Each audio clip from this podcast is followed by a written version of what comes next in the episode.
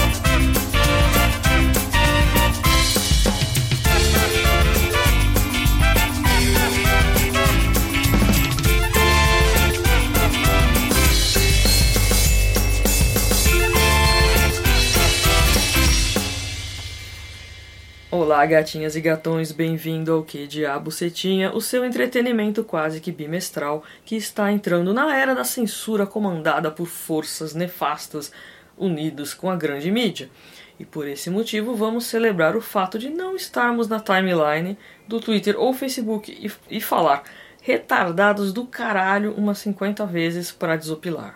Ah, grande censura, que delícia, o cerco se fechando ao redor do Twitter Será porque é um grande canal de comunicação do presidente e ministros com o povo, igual Trump, ou porque é o ambiente da tão temida milícia dos Vaporwave? Aquele que eu não ouso mencionar, cujo nome tem quatro letras e cujo semblante lembra a piroca do Gugu Faraó, que tem o costume de usar perfis diferentes e sempre deixando seu padrão de dois pulinhos dos parágrafos, tem um grupo seleto de jornalistas a seu serviço. Outro dia eu vi uns prints de uma conversa entre duas famosas. Uma delas é a rainha do block e a outra, uma ruiva, que eu acompanho a carreira desde os primórdios deste perfil que vos fala, mas vou contar essa história direito. Em meados de 2003, ainda não havia sequer esse termo rede social. O que a gente usava eram blogs e o campo dos comentários das postagens era como se fosse um mini Twitter, na época, o Blogger era da Pira Labs, antes de ser comprada pelo Google, e a página inicial tinha um painel, o Blogs of Note, que era onde apareciam os blogs recém-atualizados e mais acessados. Por ali é que se tomava conhecimento de contas mais famosas, e uma delas era a dessa jornalista ruiva, famosa já porque vinha da televisão, e ela focava o conteúdo em novidades tecnológicas. Vamos dar um salto até 2019, onde os cargos foram distribuídos e o antigo sistema mexido.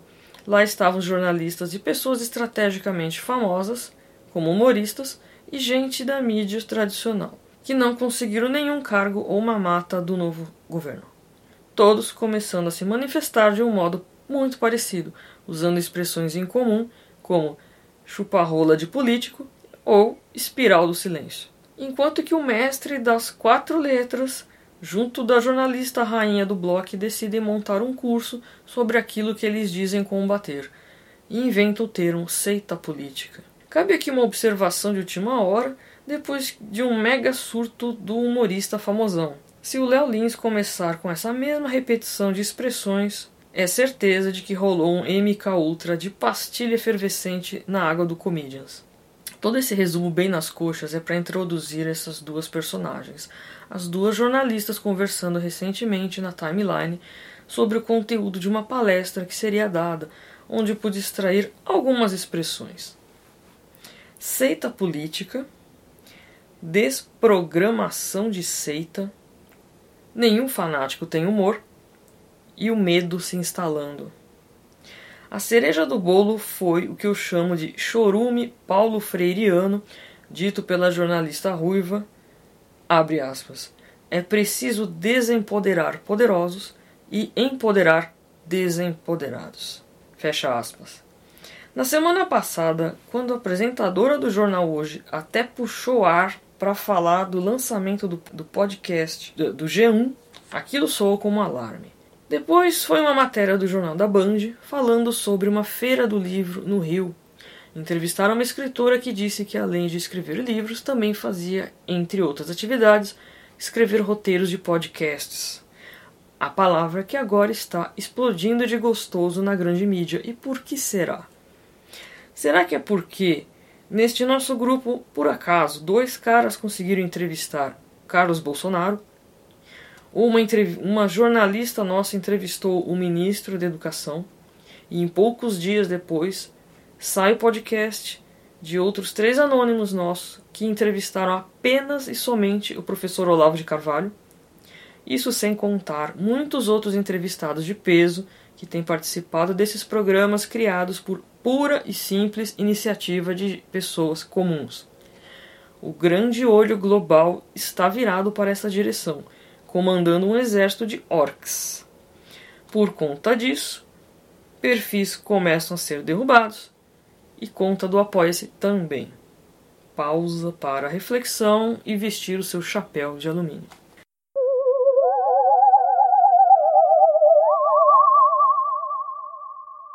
Um belo dia eu recebo esse maravilhoso livro que se chama Design de Interação, além da interação humano-computador, que trata de processos de desenvolvimento em várias áreas, desde programação à criação de interface.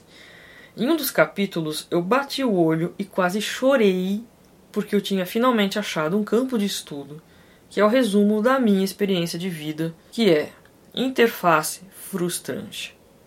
O que é uma interface frustrante? é o design merda. Aquela, é aquela interação com um objeto que te deixa puto da vida. É um botão mal posicionado, é uma forma ruim, um menu complicado. Exemplos: a lata de leite moça feita em formato curvilíneo de uns anos atrás, que provavelmente quem desenhou nunca cozinhou nada na vida e não faz ideia do inferno que foi tirar todo o leite condensado do fundo da lata fora a associação que a mulher faz com o formato da lata. Se você comer doce, vai ficar com essa forma de pera obesa. Então voltaram correndo para o formato antigo, a lata cilíndrica, e ainda melhoraram porque afinaram a silhueta da lata para dar a impressão de magrinha. Mas o meu maior exemplo de interface frustrante é o portal do G1. Aquela euforia que foi atochar todas as informações online no G1, a Globo foi a primeira emissora a ter um portal em 2006. Então vamos fazer a galera navegar o máximo de tempo possível para gerar interação, engajamento e fazer o departamento de comunicação todo ser promovido. Então, como fazer para segurar o internauta no portal? Enfiando link atrás de link, redirecionando para três páginas intermediárias ao invés de levar o usuário diretamente no objeto clicado. A estratégia deles era passar uma informação no telejornal e em seguida era dito: para mais informações, acesse o portal do G1. Só que esqueceram que quem assiste telejornal não é o universitário hipster do Brooklyn que fica com o iPad do lado. Quem assiste é a dona de casa, é o aposentado que usa o Moto G para usar o WhatsApp, gente que ouve uma notícia importante sobre epidemia de dengue e precisa da informação na hora e não vai ligar o computador, abrir o navegador e digitar www.pqp.com. Não. A minha experiência de ódio foi quando a minha mãe viu uma receita no SPTV e pediu que eu imprimisse. Beleza, fui lá e já foi irritante ter que clicar em três páginas diferentes para chegar na matéria do dia. Aí fui procurar o botão imprimir e cadê a porra do botão? Não tinha. Eu imprimi usando as, as opções do próprio navegador. Isso foi uma experiência antes de 2010. Eu nem lembro direito porque eu nunca mais entrei nessa merda de portal da Globo. Enquanto que outras emissoras eram mais espertas e colocavam os endereços diretos na tela da TV, do telejornal, por exemplo, Receita Federal, Sebrae, etc. Essa é a clássica estratégia de gente que não anda a pé na rua, não pega trem não olha a cara das pessoas, não faz ideia de como é o público real. Outro grande erro deles foi enxergar o YouTube como inimigo e concorrente, enquanto que um SBT da vida usou como um veículo a mais de engajamento. Até hoje, tem gente que acha que um concorrente do lado do seu comércio é ruim e que alguém imitar o seu trabalho é roubo de ideia. Eu não estou falando aqui de direito autoral, estou falando assim de imitação, não de cópia. Se o grande olho de Sauron também começou um podcast, isso significa que a grande mídia está literalmente de zoião grande nos pequenos aqui. E esses pequenos estão incomodando demais. Nós somos vistos como a interface frustrante deles porque eles não estão sabendo lidar com algo que não conseguem decifrar, ou se negam a ler o manual, mas a realidade é que eles são o erro de projeto. E insistir nesse rótulo que querem impor a uma legítima manifestação popular, inédita na história, que nada tem de milícia, seita ou movimento coordenado. E o destino de todo projeto ruim é o fracasso. Então, voltando lá no início, a jornalista ruiva, que na época deveria ter a idade que eu tenho agora, ou até menos, sei lá, eu fico imaginando se em 15 anos, se eu poderia sofrer a mesma lavagem cerebral nesse nível e me tornar alguém que diga uma frase tão decadente como empoderar desempoderados e desempoderar poderosos. Ela conseguiu Paulo Freirear mais que o próprio Paulo Freire. Se você que está ouvindo não conhece ou só ouviu falar da fama desse cidadão, eu vou explicar o necessário para não passar vergonha caso você seja entrevistado pelo Marcelo Tais. Se o entrevistador perguntar o que você sabe de Paulo Freire, responda: Não conheço muito, porque tentei ler mais do que três parágrafos, sem ter que voltar ao começo por três vezes seguidas. Mas acabei desistindo porque nada faz sentido nos três parágrafos. Dito isso, ninguém nunca vai refutar você. 11 de setembro de 2001. 18 anos depois, e muita teoria da conspiração rolando sobre o ataque às Torres Gêmeas, não importa quanto tempo passe, é uma data que todo mundo, no mundo inteiro, vai se lembrar. Enquanto eu escrevia esse roteiro, resolvi perguntar para o pessoal do Twitter que lembranças eles tinham desse dia e separei as respostas em grupos.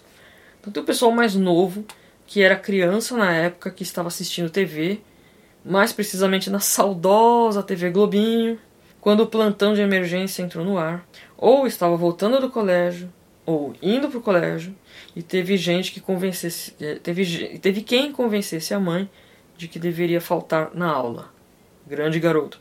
E teve o pessoal mais velho, que estava saindo da faculdade, no trabalho, fazendo compras, cozinhando, andando na rua, no ônibus. Pessoas que de todas as formas presenciaram provavelmente o acontecimento mundial mais chocante da década. Eu disse que contaria a minha experiência, que foi um tanto peculiar, com um toque loser, e foi algo assim. Eu estava num ano de procurar qualquer tipo de trabalho e tinha ido fazer uma entrevista tinha sido logo após o feriado do 7 de setembro, e eu tinha meio que descoberto um ligeiro chifre se formando na minha testa. Justamente enquanto eu caminhava até a estação do metrô e ia vendo as pessoas todas assistindo a TV, que eu estranhei por ser umas 11 da manhã, ainda não era a hora do telejornal. Eu não dei muita atenção porque só queria chegar logo em casa imaginando a conversa que teria com meu então namorado. Só quando liguei a TV e vi o tom de gravidade dos jornalistas é que vi que era algo tão grave que eu demorei para entender o que era aquilo. Deu um medo enorme imaginando uma guerra que todo mundo tinha certeza que ia acontecer. Então esse foi o meu momento loser, total. Porque o medo de ter uma puta retaliação dos Estados Unidos me fez esquecer a chifrada e a vida seguiu. Se não tivesse acontecido o ataque das Torres Gêmeas, eu teria tido uns sete anos da minha vida completamente diferentes.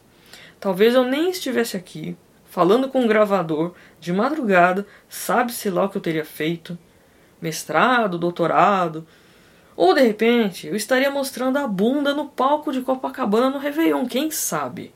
Do passado assustador para o nosso presente em ebulição diária.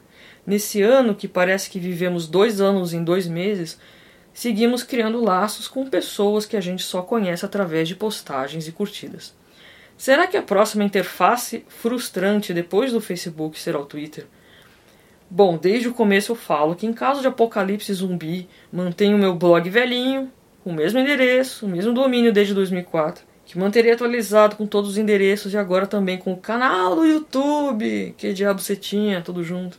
Assinem o canal, dá um joinha, ajudem também o apoia-se desse pequeno veículo de eventuais lampejos cognitivos. Ajudem a manter acesa a chama do nonsense com apenas um real no apoia.se barra que diabo você tinha. E aqui vai um agradecimento a todos que colaboraram contando suas lembranças de 11 de setembro, quando eu pedi no Twitter. E eu fiquei muito feliz com a quantidade de respostas. Eu queria colocar o nome de todo mundo, mas não vai dar porque foi muita gente. E se eu ler todo mundo, o povo vai dormir. Um grande abraço a todos do movimento Direita Podcasteira. Se você também sente vontade de se manifestar, como algumas pessoas já me disseram que têm vontade de começar um podcast, vale sempre a frase: não tenhais medo. Pega o celular, põe uma meia para cortar o ruído e manda bala. Não tenha vergonha, porque vergonha eu já mostrei que é normal e todo mundo sente. E por fim, um grande abraço a você que ouviu até aqui, um cheiro no cangote e até a próxima.